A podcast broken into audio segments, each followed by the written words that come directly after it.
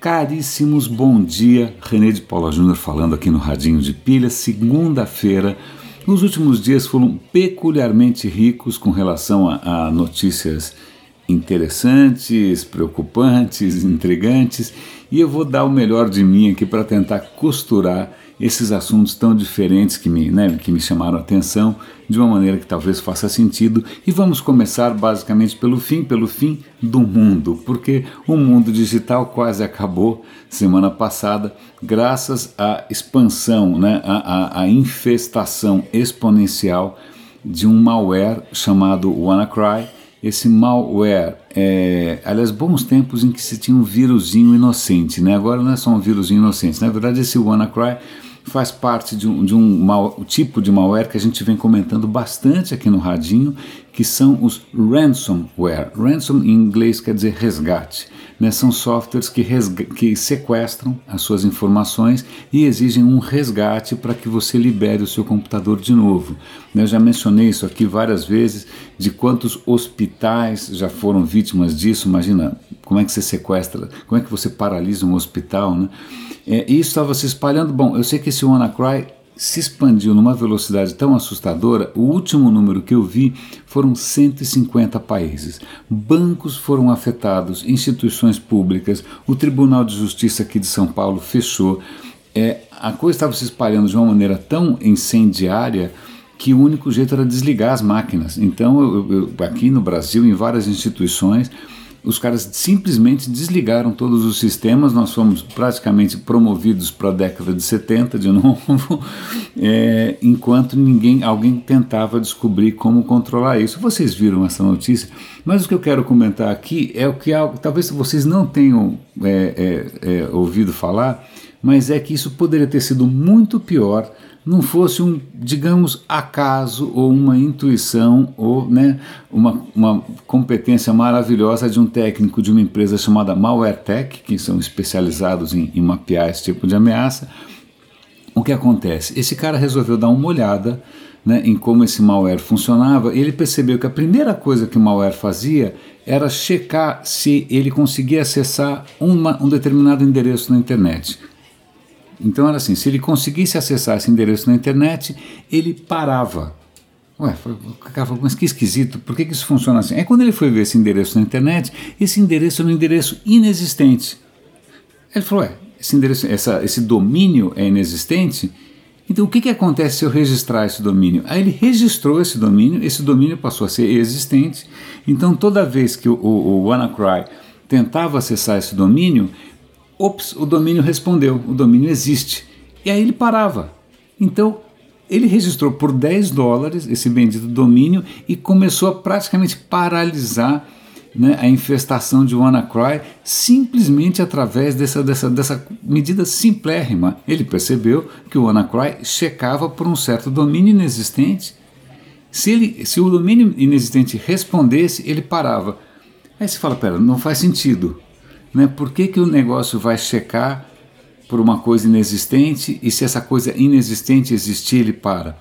Por uma razão simples: em laboratórios de testes de vírus, os caras, quando vão testar uma máquina, eles criam um ambiente de mentirinha, um ambiente isolado, um mundinho de faz de conta, né, para nenhum vírus perceber que ele está isolado. Para o vírus está tudo ok.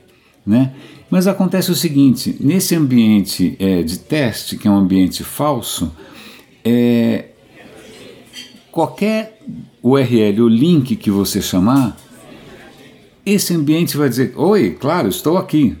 É tudo de mentirinha, é tudo fake. Então, qualquer link que você chamar, mesmo inexistente, ele vai fazer de conta que sim, estamos aqui. É claro, ele não quer infectar o resto do planeta, então ele simula essa resposta.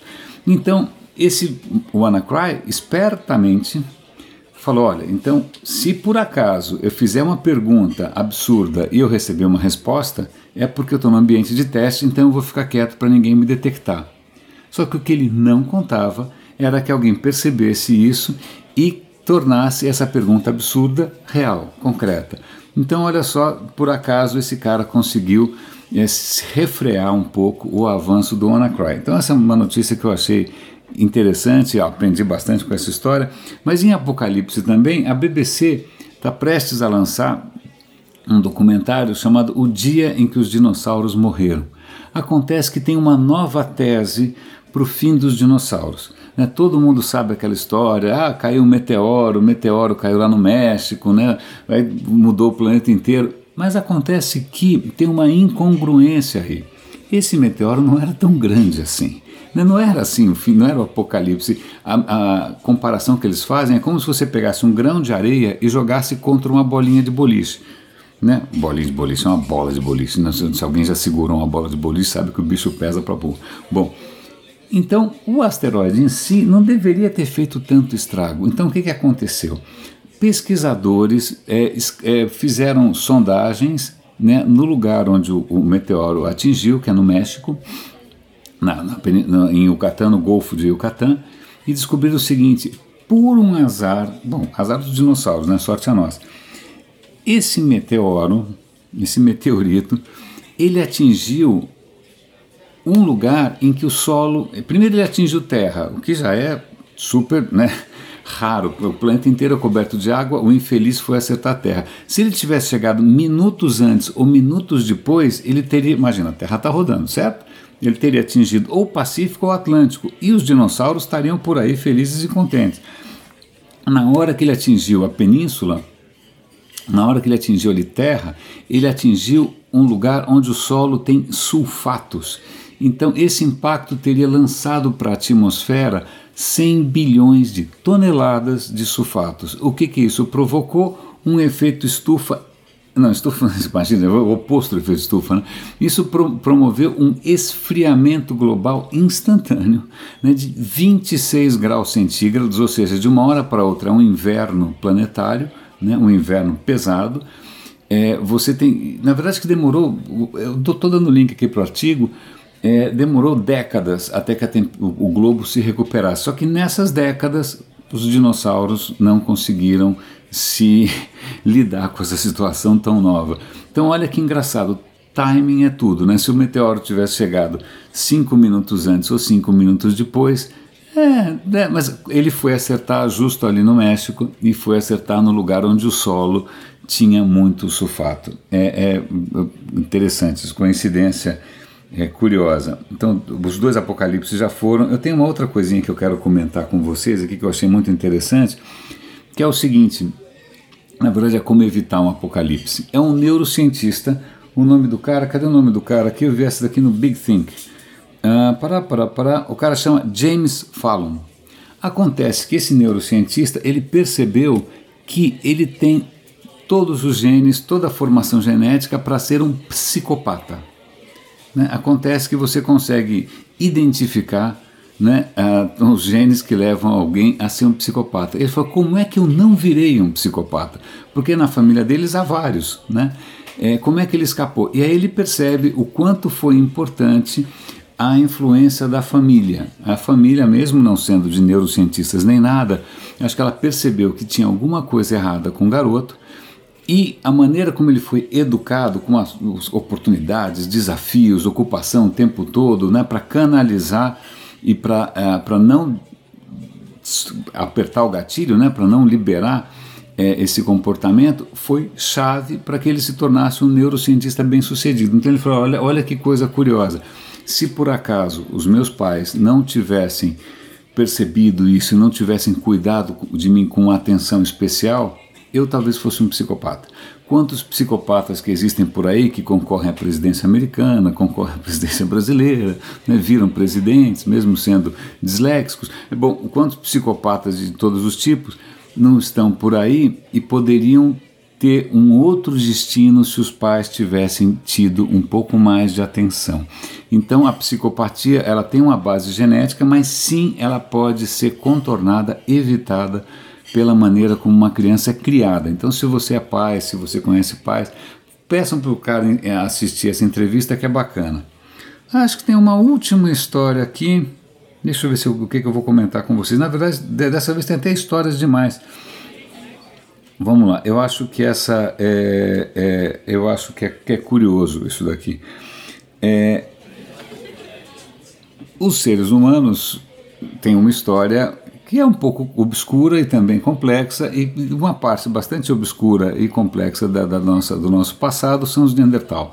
Acontece que os Neandertal saíram da África, né, quer dizer, um grupo humano saiu da África, foi para a Europa antes, né, ficou lá e virou os Neandertal, e aí um outro grupo humano chegou depois, como nós, o Homo sapiens, chegou e, e, e, os Neandertal misteriosamente desapareceram. Ninguém sabe muito bem como é que a gente acabou com os Neandertal, porque estavam indo muito bem, obrigado. Mas hoje é bastante claro que houve cruzamento, né, que os humanos e os Neandertal tiveram descendência, gente mestiços, por assim dizer.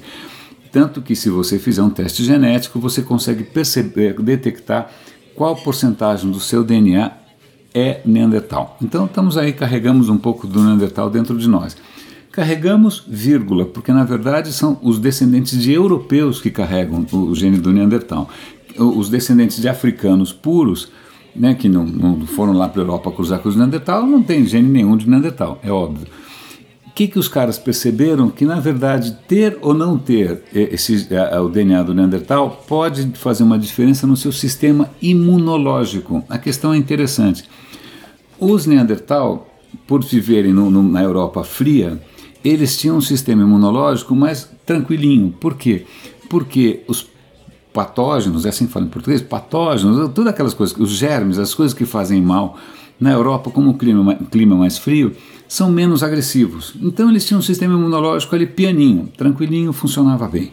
Tá? O que acontece? Na África, por causa da temperatura e também da, da exuberância da natureza, quem estava na África estava tendo que lidar com patógenos absolutamente perversos e muito mais é, ofensivos. Então, o sistema imunológico de quem estava na África era muito mais robusto para conseguir lidar com essas, com essas, com essas agressões. O que acontece? Na hora que você cruza a descendência, quem tem hoje o, o, o DNA, eles conseguiram isolar um gene só. Quem tem aquele gene, bendito gene do Neandertal, ele tem um sistema imunológico que responde de uma maneira mais lenta a infecções. Né? Quem tem o, o gene africano tem um, um sistema imunológico muito mais robusto. Aí você fala, bom, eu quero o sistema, por favor, né, me dá o, o, DNA original aí que eu gostei, né? Não, mas acontece o seguinte, como o sistema imunológico original africano é robusto demais, ele pode pecar por excesso e dar origem a doenças autoimunes. Então tem uma série de doenças autoimunes como lupus, por exemplo, que são frutos justamente do excesso né, de, de reação do sistema imunológico quem tem. Então você tem que escolher. Na verdade, você não tem que escolher nada, porque você já nasceu com seu DNA é, escrito em pedra, mas você tem dois tipos de resposta imunológica. A resposta imunológica do sistema africano é muito mais rápida, três vezes, sei lá quantos por cento mais rápida, o artigo menciona, eu estou dando o link aqui. Mas você corre o risco do, do sistema imunológico errar a mão e você ter uma doença autoimune. Agora, se você tem o gene Neandertal, o sistema responde mais devagar, ele é mais frágil, mas dificilmente você vai ter uma doença autoimune que é muito difícil de lidar. Né? Quem já conviveu com, com, com, com, com pacientes de com vítimas de lupus, tal, pacientes de lupus, sabe o quanto isso é complicado. Caríssimos, é, eu acho que tem mais algumas le coisas legais, mas eu vou guardar para amanhã. Vamos ver se amanhã a gente tem, tem assunto interessante para discutir. Grande abraço, René de Paula Júnior falando aqui no Radinho de Pilha e até amanhã.